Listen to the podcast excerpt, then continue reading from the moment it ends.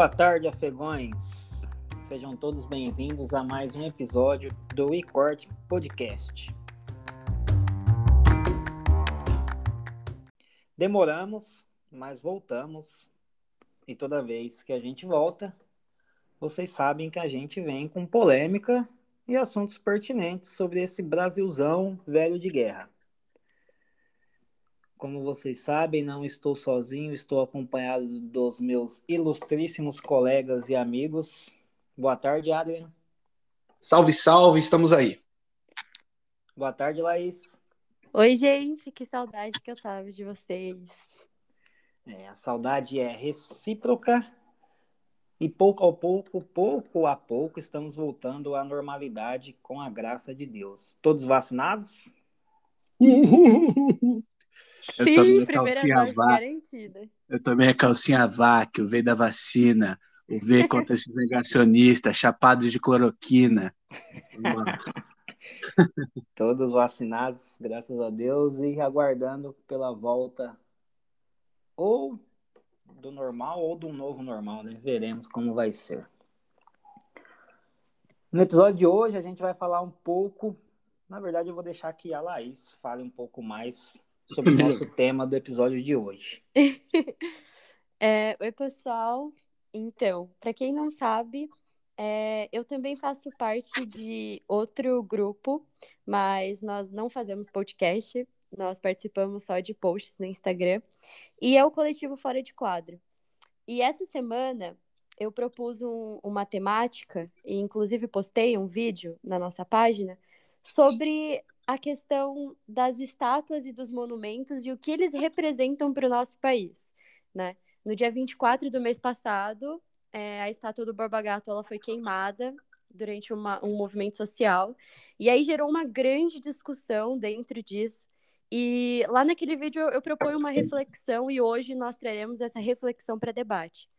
É, junto com o Adrian e com o Lucas, e, e as opiniões que eu tenho certeza que são divergentes. e eu amo isso. É, então, se vocês quiserem saber sobre a função de estátuas e monumentos, eu explico tudo certinho, tá? Aqui eu vou deixar para debatermos mais sobre o movimento social e a ação do Estado frente a isso, né? O comportamento do Estado frente a isso. Bom, eu acho que a primeira coisa que a gente tem que pensar e interpretar é, essa ação ela deve ser interpretada como uma mensagem desses movimentos sociais é, pela necessidade de outra política pública de memória, né?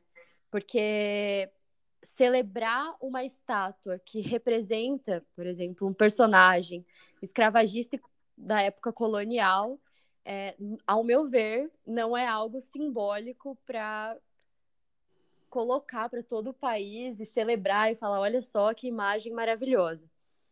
É... Então, exige essa superação de valor de culto conservacionista, né? E esse culto conservacionista ele é projetado nesses monumentos por esse conceito tradicional de patrimônio, patrimônio histórico. Então, o que eu proponho aqui para entrar em debate é a construção de uma historiografia crítica. Então, eu acho que os personagens da, da nossa história eles foram muito importantes para a construção do que nós somos hoje, da sociedade de hoje, mas de forma é, propor uma reflexão mesmo sobre o que eles significaram e não celebrar, cultuar e endeusar, sabe, essas, esses personagens. É, esse é meu primeiro ponto, queria saber a opinião dos meus amigos sobre isso. E aí, conforme nós formos conversando, vamos trazendo novas perspectivas. Adrio? Ah, Vai lá, mestre em história. Vocês já querem entrar no âmbito histórico? Eu, eu, eu, ah, eu queria. Eu, eu queria antes. É, tá, eu só que eu queria dar um ponto, né? Tipo, o Borba Gato, ele é um bandeirante. Em São Paulo tem toda essa ligação com os bandeirantes, afinal de contas, as bandeiras partiram daqui, né? E o nosso hino, né? O hino do estado, não sei se todo mundo conhece, chama Hino aos Bandeirantes. Rapaz, eu imagino a hora que a galera descobrir como que esse não é o que vai acontecer, mas tudo bem. vamos, vamos continuar. Cara, é, eu acredito. Vamos pegar assim, a Laís fala comemorar. É, a etimologia, vamos ser bem doidão aqui. A etimologia comemorar nada mais é que, tipo, recordar coletivamente, entendeu?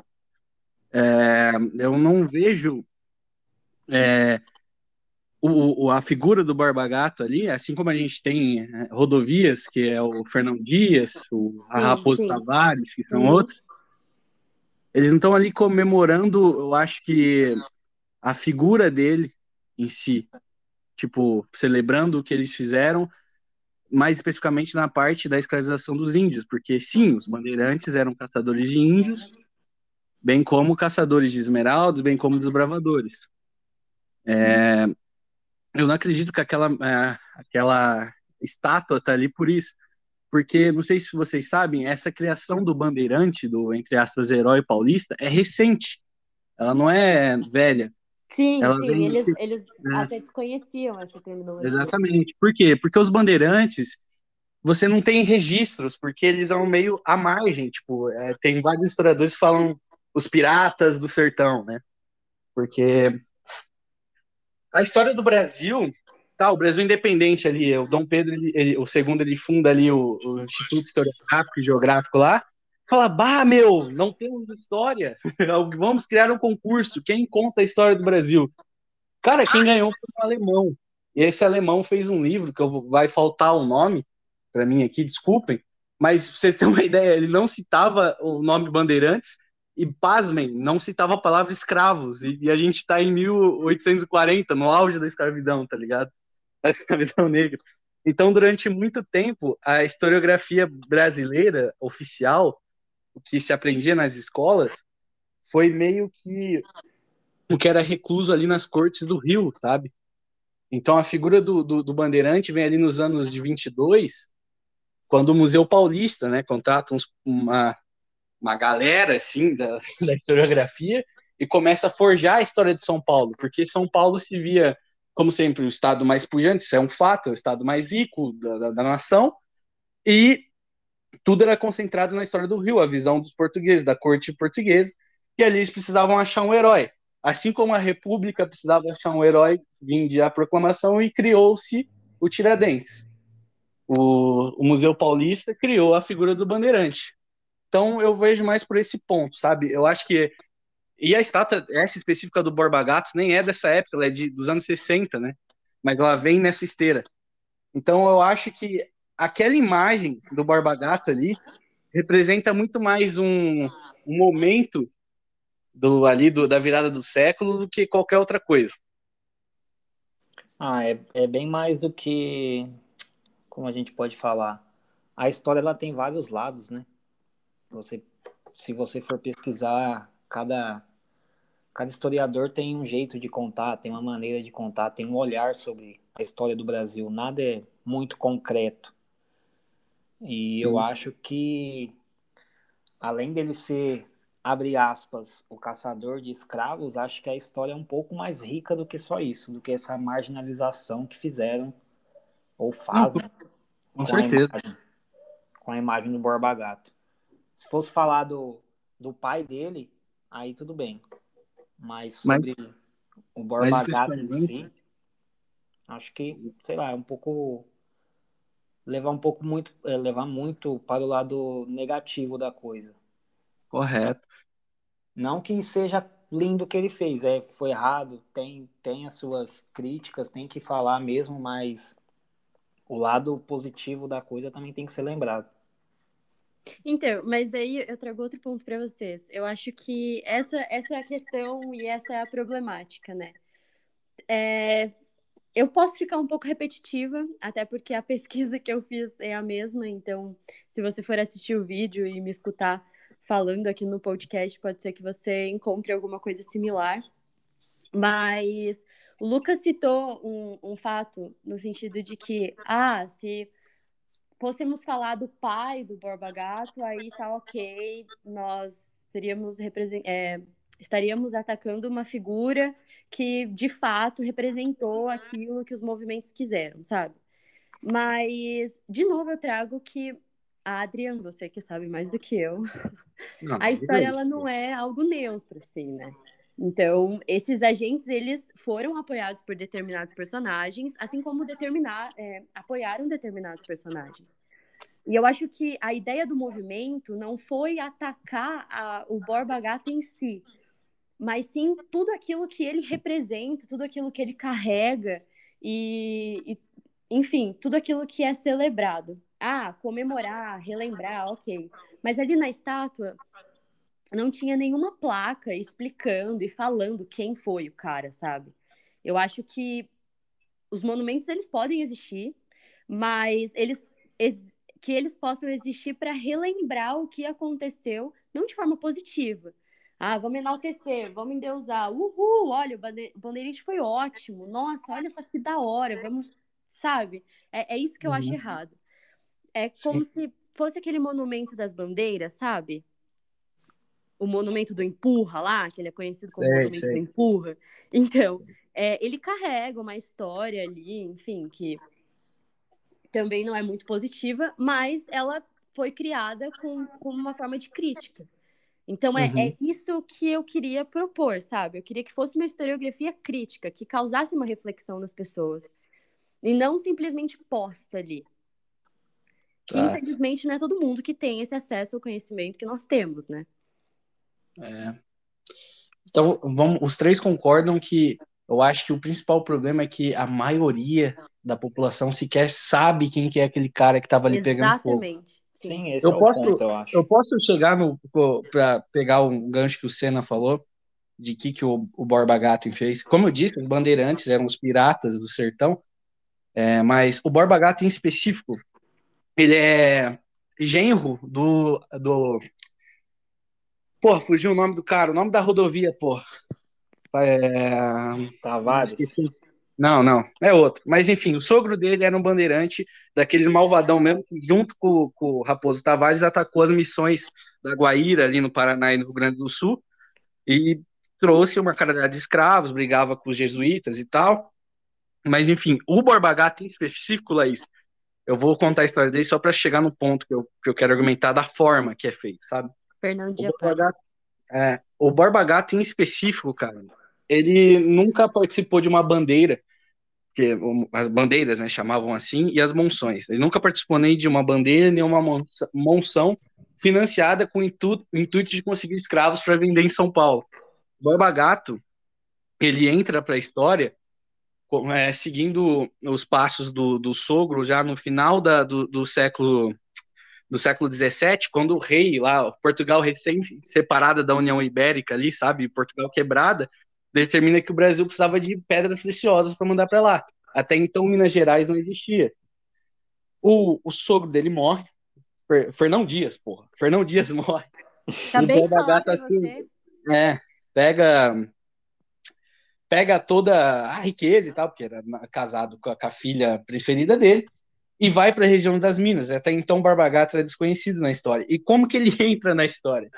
Ele entra na história por matar um fidalgo português, cara. Ele mata o representante do rei no, nas Minas, que ainda oficialmente não eram existidas. Tipo, ele mata o cara, sabe? Porque ele queria pegar imposto, queria levar pra coroa.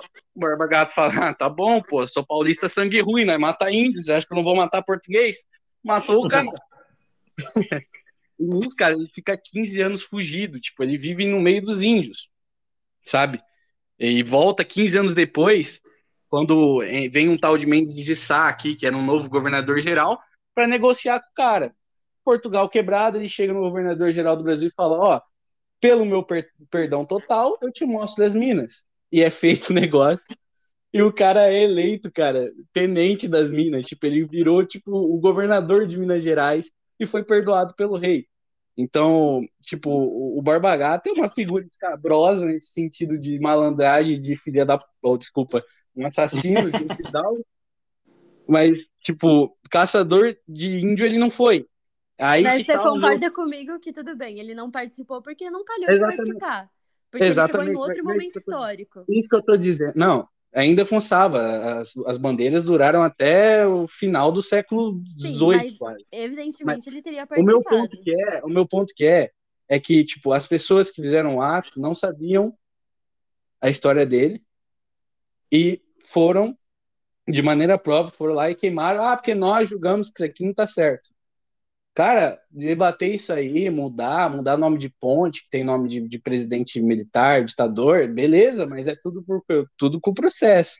Ver uma proposta legislativa, tudo muda. Vamos tirar essa estátua, vamos tacar no museu, ah, vamos botar uma placa ali, vamos explicar o que foi o outro lado, porque a história é uma fabulação contada pelos vencedores, correto? Vocês estamos de acordo. Mas, pô, vamos fazer direito. Porque se for de uma forma arbitrária, você concorda que o meu grupo pode pensar uma coisa e sair tacando fogo em qualquer outra coisa, tá ligado? Pegar, que nem aquele doido que pegou a placa da Marielle Franco, quebrou, deu um soco e tirou foto. Pra mim, a ação dele é tão criminosa quanto a ação da, da galera que tacou fogo no patrimônio público, entendeu? Sim, eu, sim. eu não tô entrando no mérito. Sim, é, se a gente for falar do, do ponto de vista legal, tem toda a razão, e eu acho que seria a melhor forma entrar com, com um processo administrativo, enfim, conversar com deputados para promoverem alguns projetos de lei, legal. Devido à urgência, e aí eu não tenho contato direto com os movimentos, nós sabemos, e eu, eu já conversei isso com você, que abaixo assinado e petições no nosso país não resolve muita coisa, né, Adriel? Então, é, eu acho que a estrategicamente assim, bem sucedida no sentido de promover e propor o que ela queria, que é o debate sobre nós celebramos. Eu acho que esse foi o intuito do, do movimento, sabe? É, temos, temos investidores aí, ó, que vão pagar, ajudar a reconstruir, da hora tem dinheiro, ajuda a reconstruir mesmo. Mas o que, que eles queriam propor é esse debate, essa discussão. E eu acho que vale ressaltar que, que a democracia ela admite essas dissociações entre a justiça e o direito instituído. É, como foi o caso das greves, por exemplo, nos anos 20, né? Que ela era considerada crime, mas para os operários conquistar os seus direitos, eles fizeram umas greves e aí, enfim, eles conseguiram é, reivindicar aquilo que eles queriam. Então, eu acho que é, é, é muito mais relacionado à questão de como o Estado ele encara essas situações e como ele reage. Se a nossa justiça, e aí eu falo em todos os âmbitos, não só nisso, ela realmente fosse eficaz, é, eu acho que facilitaria nós entrarmos com processos administrativos. Mas o Estado ele é muito falho, principalmente quando é, diz respeito a, a, monumentos históricos, a patrimônios históricos. E aí, antes de começar o podcast, nós conversamos e trouxemos a questão da Cinemacoteca, do Museu Nacional, enfim, é, é muito descaso, sabe? Acho Sim. que o buraco, o buraco está muito mais embaixo. Se a gente for analisar friamente. Tá é, bem mais profundo do que a gente possa imaginar, sabe? Porque aí vem toda uma questão. Ah, se, se a galera do, do movimento queria promover um debate, para a galera promover um debate tem que tem que colocar pessoas que realmente entendam e saibam do assunto. Isso vai, aí já vai vir de uma seara que a gente precisa melhorar muito a nossa educação. Nossa, falou tudo, Lucas. E eu acho que o movimento em si, beleza, queria fazer, chamar atenção, queria promover uma, uma discussão, é, rever a, as questões de, de quem está sendo, entre aspas, homenageado com estátuas, nome de rua, placas e etc eu acho que eles fizeram da maneira errada, não vamos entrar no mérito. Eu acho que não era necessário a violência. A gente sempre fala que sim, tem que ter greve, tem que ir para a rua mesmo, e sem, sem violência, sem é, quebrar patrimônio alheios e por aí vai. Eu acho que se eles, pelo que eu acompanhei, o movimento não é um movimento pequeno, tem algumas pessoas envolvidas que realmente entendem do que sabe o que que estavam que estão querendo, o que falam. Só que aí eles caem num, num como eu posso dizer, eles vão perdendo totalmente a razão na hora que eles é, incitam violência, na hora que eles fazem uma atitude dessa. Porque você querendo não, você, dá, você abre margem para comparações, entendeu? Ah, você quer falar de um cara que na visão dele estava caçando, matando índio, fazendo o caralho a quatro, perdão da palavra. é, e aí eles vão e usam da violência para querer chamar atenção, para querer resolver um problema. Tá errado. É igual você falou, a justiça é falha, a justiça não é séria, ele demora. demora, mas a gente, por querer resolver tudo a ferro e fogo, isso aqui vai virar uma, um pandemônio. É isso é aí. é igual o Adam falou, se meu grupo não gostou de uma certa atitude, a gente vai vai pra rua e vai uhum. queimar, vai tacar fogo, vai quebrar as coisas. Aí seu, é. grupo, seu grupo também não, não gosta de X coisa, esse grupo também vai lá e vai ter a mesma atitude. Aí, anarquia. É, vai virar uma anarquia. Daqui Porque... Pouco, pode falar. Me permita discordar, cara. Para mim, eu acho que o movimento. Desculpa, Laís, não acho que não conseguiu. Para mim foi completamente contrário. Inclusive, foi um desserviço para a manifestação contra o governo. Porque parou-se de falar e começou a falar de uma estátua. E, cara, só, não é assim. Só começou, ninguém, ninguém tratou do movimento. E a partir do momento que o cara foi preso, voltou toda a atenção pro cara. Acabou, Exatamente. ninguém falava mais do movimento. E, e, vamos, vamos fazer um parênteses aqui, prisão que não deveria ter sido, né? Porque o cara, pô, que, que ameaça que ele tem pro inquérito ou qualquer outra coisa dando solta. Aquela prisão ali é midiática, é só para acalmar o, os tiozão bravo. Aí, tá, ah, vocês entendem que a gente está num círculo de erros? É. Que é uma coisa, é um erro atrás do outro e a gente não consegue quebrar disso, a gente Exatamente. não consegue sair disso. E eu não, eu, Laís, o que eu não, eu não assim, entender a comparação, você falou o direito de greve, você citou que ano mesmo? 20, os anos 20, alguma coisa assim? Uhum. Tipo, o, os anos 20 eram conquistas dos anos 20, os anos 20 é a República Velha, hoje a gente está na, na Constituição Cidadã, Constituição Cidadã, e eu acho que tem uma diferença enorme de trabalhadores cruzarem os braços e irem para ruas do que um grupo é, é, arbitrariamente escolher um, um, monumento, um patrimônio público e tacar fogo nele. Sim, Adriano, mas a analogia foi, na época não era legalizado as greves. Sim, mas não, mas não foi uma, não foi, por exemplo, um crime tipificado que é destruir o patrimônio público. Entende? Sim, entendo. E eles não arcaram com a violência. Eu vi alguns comentários, inclusive, que tinha um posto de gasolina do lado.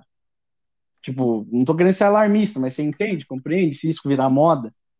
Aí os caras vão lá, não, eu acho que é o Largo do Batata, que tem um monte de pintura lá. Tem, por exemplo, tem, eu acho que o Hugo Chaves lá desenhado. Aí os caras vão lá, mija, ficha. Eu acho que não tem que ser assim, tá ligado? Uhum. Tem espaço para todo mundo, sabe? E é isso.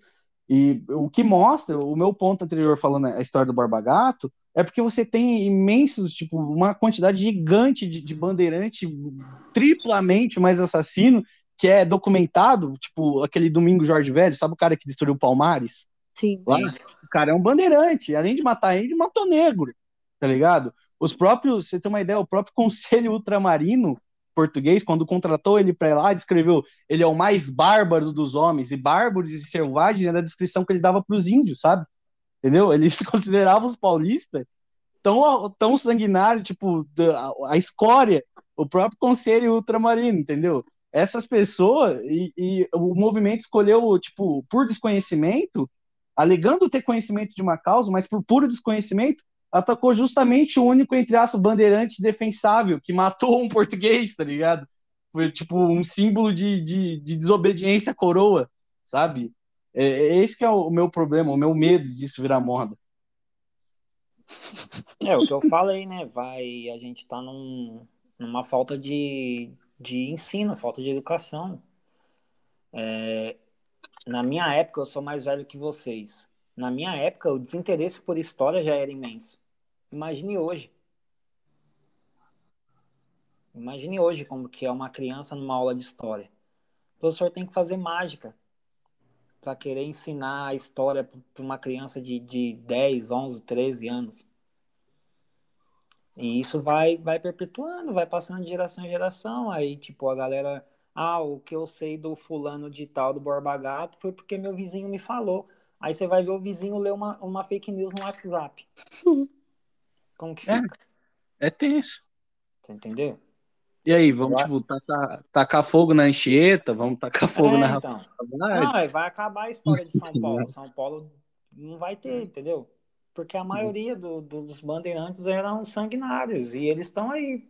Como era, como era a sua época, né, cara? Como era a época. A gente também tem que tomar cuidado com o anacronismo, né, cara? Que anacronismo é você pegar os seus valores de hoje para analisar um tempo, um tempo passado. Então, tipo, vamos falar dos Tupinambá, que eram aliados dos franceses, quando pegavam e comia o cara, meu. Os caras eram canibal, tá ligado? tá ligado? Vamos falar, sei lá, dos tamoio, tam, tamoio não, dos Guaína, que era do, do lado português. Pegava os caras que é aliado com os franceses e escravizava da mesma forma, sabe? A história não é feita de heróis.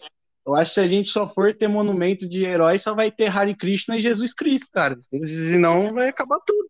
Então, mas aí, é, esse, esse ponto, Adriano, eu ainda não no ponto que vocês discutem aquilo que eu propus. É, é, fato, isso nós temos essas duas funções dos monumentos e das estátuas, né? A gente tem a função de celebração pública de uma determinada memória, uma dada época, e aí isso se perpetuou.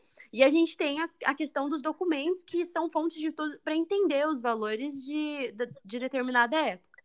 E aí, Sim. quando a gente, hoje, quando a gente trata, estuda, ai, prometo que vou propor uma petição, então não vou queimar status, ok?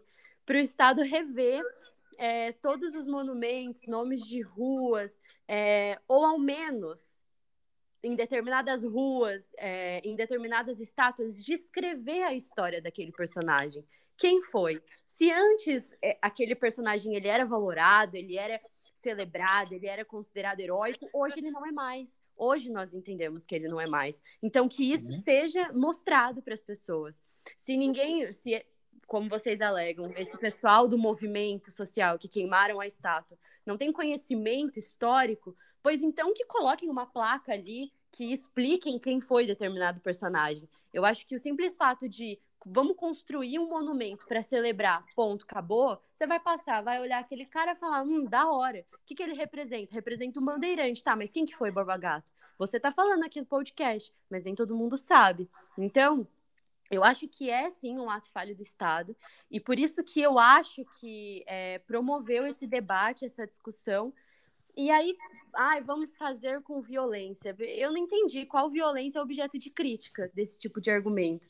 Porque a violência do Estado brasileiro que prende um manifestante que até fogo e uma estátua que celebra violência, também para mim não faz o menor sentido, entende? Então eu acho que tudo precisa ser com muito cuidado também é, e de, de forma esclarecida, assim. É isso que eu acho. Não, não sei. Ao meu ver aqui, eu não concordo, cara. É um violência do, eu falei, eu considero uma prisão arbitrária, mas para mim isso aí é mais de um advogado incompetente do que qualquer outra coisa. Porque essa é questão processual, que ele é uma prisão processual, né? Que não está nem, nem sendo julgado ainda. É, você não vê diferença entre um movimento aleatório por motivo X, decidem atear, atear fogo, destruição de patrimônio público, que é crime, e um policial, numa investigação, ah, identificou e prendeu, aí depois o juiz deu uma prisão preventiva. Sim, Você não vê preventiva, eu vi. É, então, por isso que eu discordo. Prisão preventiva não cabe ali, né, cara? O cara não é uma, uma organização criminosa que se, se esconde, que nem o PCC, né? Que, que precisa estar preso. Todo mundo sabe, é público. Os caras queimaram e botou no Instagram deles, tá ligado? Ninguém precisa ver isso. Isso aí eu discordo, mas enfim, ele tem que ser punido sim. Por, por, pra mim, isso é inclusive terrorismo, cara. É você tacar fogo, tá ligado? Ah, eu não gosto disso aqui, ah, tô taquei fogo. É isso que ele fez, tá ligado? Sim, não, sim, eu entendo, prisão, eu entendo a, o seu lado. A prisão foi errada, mas a atitude do cara também. Mas a gente não pode é, tentar corrigir um erro com outro erro, né? Senão vai ficar cada vez pior. É um balaio infinito, né, meu? Eu acho que é um looping eterno também. Não, Mas, gente, vocês eu fazendo advogado do diabo aqui.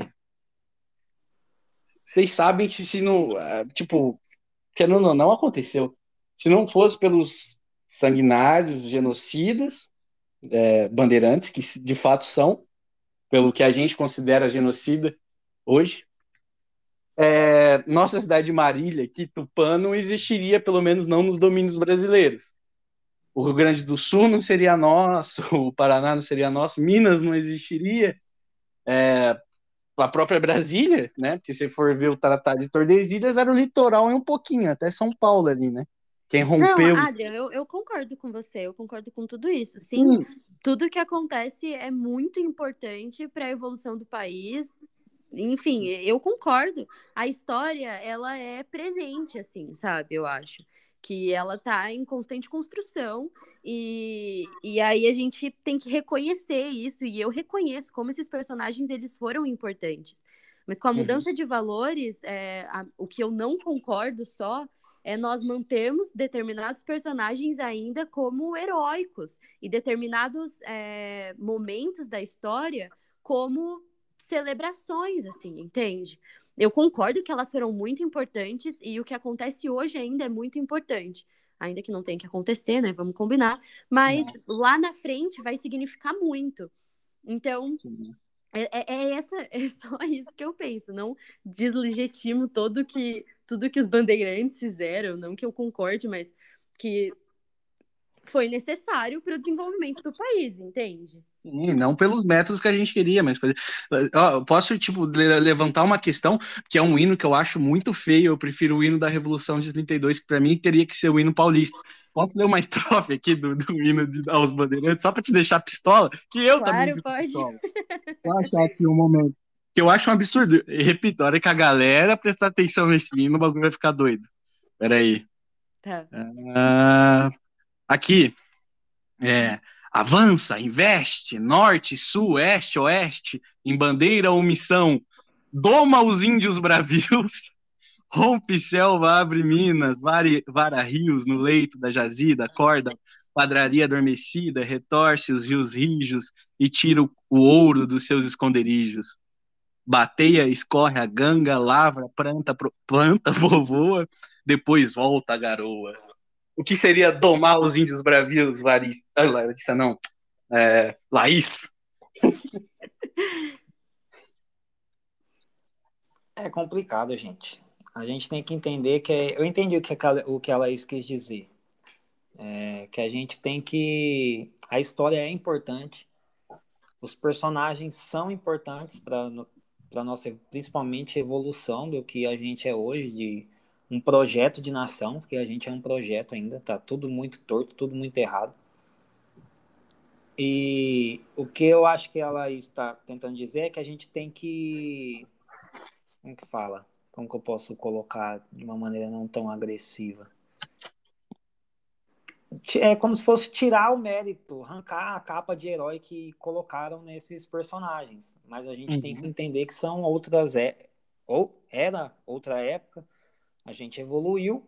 Só que eu também acho que a gente tem que entender que, que é, foi outra época, que naquela época era daquele jeito. E a gente não precisa tomar atitudes inflamadas e, e descabidas e sem pensar para a gente tentar levar isso em discussão. É lógico que se de outra maneira ia levar mais tempo, iria levar mais tempo.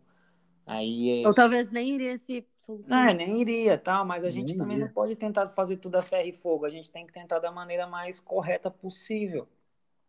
Uhum.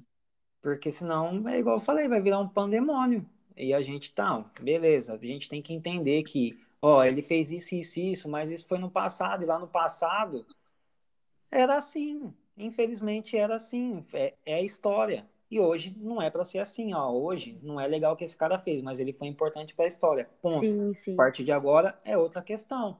Sim. Porque daqui a alguns anos a gente vai estar tá falando do que. É... Vou, vou, dar um exemplo aqui. Posso estar muito enganado, mas ou eu vou estar tá viajando no exemplo.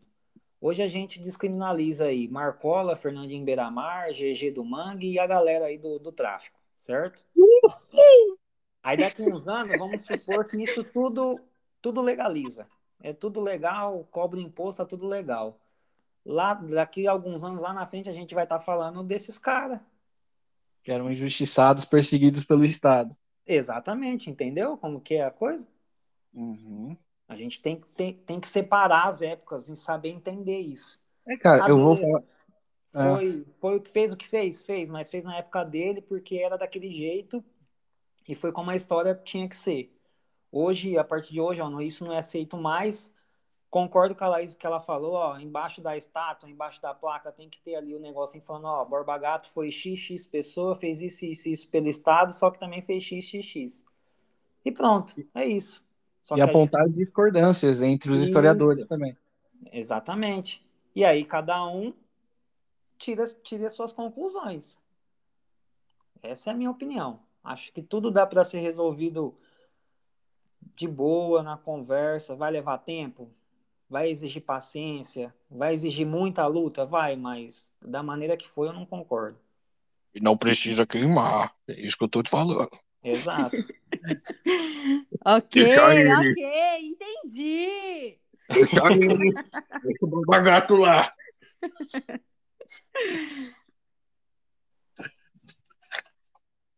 Ah, gente, ali também, mano, ali, vocês sabem, tipo, nessa época, você tinha, eu, eu penso no, no, no, nos índios, assim, você sabe que a maioria aqui é o, é o Tupi-Guarani, né? É, o gênero Tupi com o Guarani, que tem a mesma origem. Só que aqui, especificamente em São Paulo, tinha um tipo de índio de origem diferente, sabe? Que era o, o grupo G, sabe? Que era justamente esses índios que que ficaram mais próximos dos portugueses, sabe? Porque eles tinham uma diferencinha, eles não eram canibais, né? Não ia te comer depois. Aí. Aí eu fico pensando assim, cara. É... O grupo G, ele tinha todo um um território inteiro de Tupi, Guarani, Tupinambá, querendo matar ele, porque os índios odiavam, né? Esse eh, grupo G, o grupo Tupi. Aí depois de séculos ainda chegou uns europeus doidos. Aí além de chegar uns europeus doidos, chegou outros europeus doidos.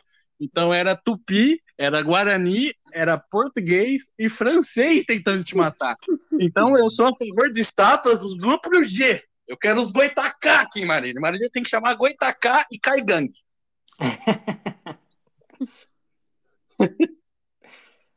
Tem que pegar toda a galera da terra da Laís, pegar todos os nomes de rua lá da, do pessoal e colocar tudo aqui em nome de cidade. Gente, sim. Aqui nós temos a rua Caetés, a rua Canhães, a rua Tupis.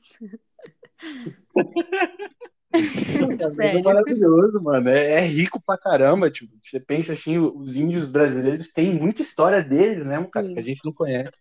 É verdade. Sim. Que é um tema para um próximo episódio, hein? Que eu tô querendo esse tema há muito tempo, vocês só estão me enrolando. Eu quero falar do ritual antropofágico, que era muito legal, cara. Eu comprei um livro aqui que descreve como que era. Puta, era muito divertido, bicho. então fica já proposto para futuramente nossas conversas. Certo, ah. pessoal? Certo, vamos encerrar então? Eu gostei muito do debate. Eu também. Todos os pontos de vista. Não concordo muito com a Laís, mas isso é normal, já, já faz parte. é normal esse negócio de 2 a 1 um, viu, pessoal? Eu sempre tô aqui à, à margem do, do, precipício, oh meu Deus, do penhasco. É, relativo, Eles tentando relativo. me empurrar água lá abaixo. Tá na hora de você rever seu lado. Dois porquinhos contra um corintiano aqui, eu também tenho meu ponto. É, acontece. É assim. Eu. Então pessoal, então, pessoal, muito obrigado pela paciência. Espero que vocês tenham gostado. Novamente, vou ter que falar aqui, mas desculpa a modéstia, mas foi uma aula novamente. Foi muito bom. Nossas redes sociais estarão na descrição. Segue nós. E é isso, galera. Muito obrigado.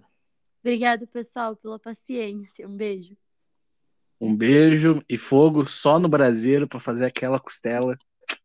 Vamos lá que Fogo na churrasqueira, pessoal. Fiquem todos com Deus. Um grande abraço.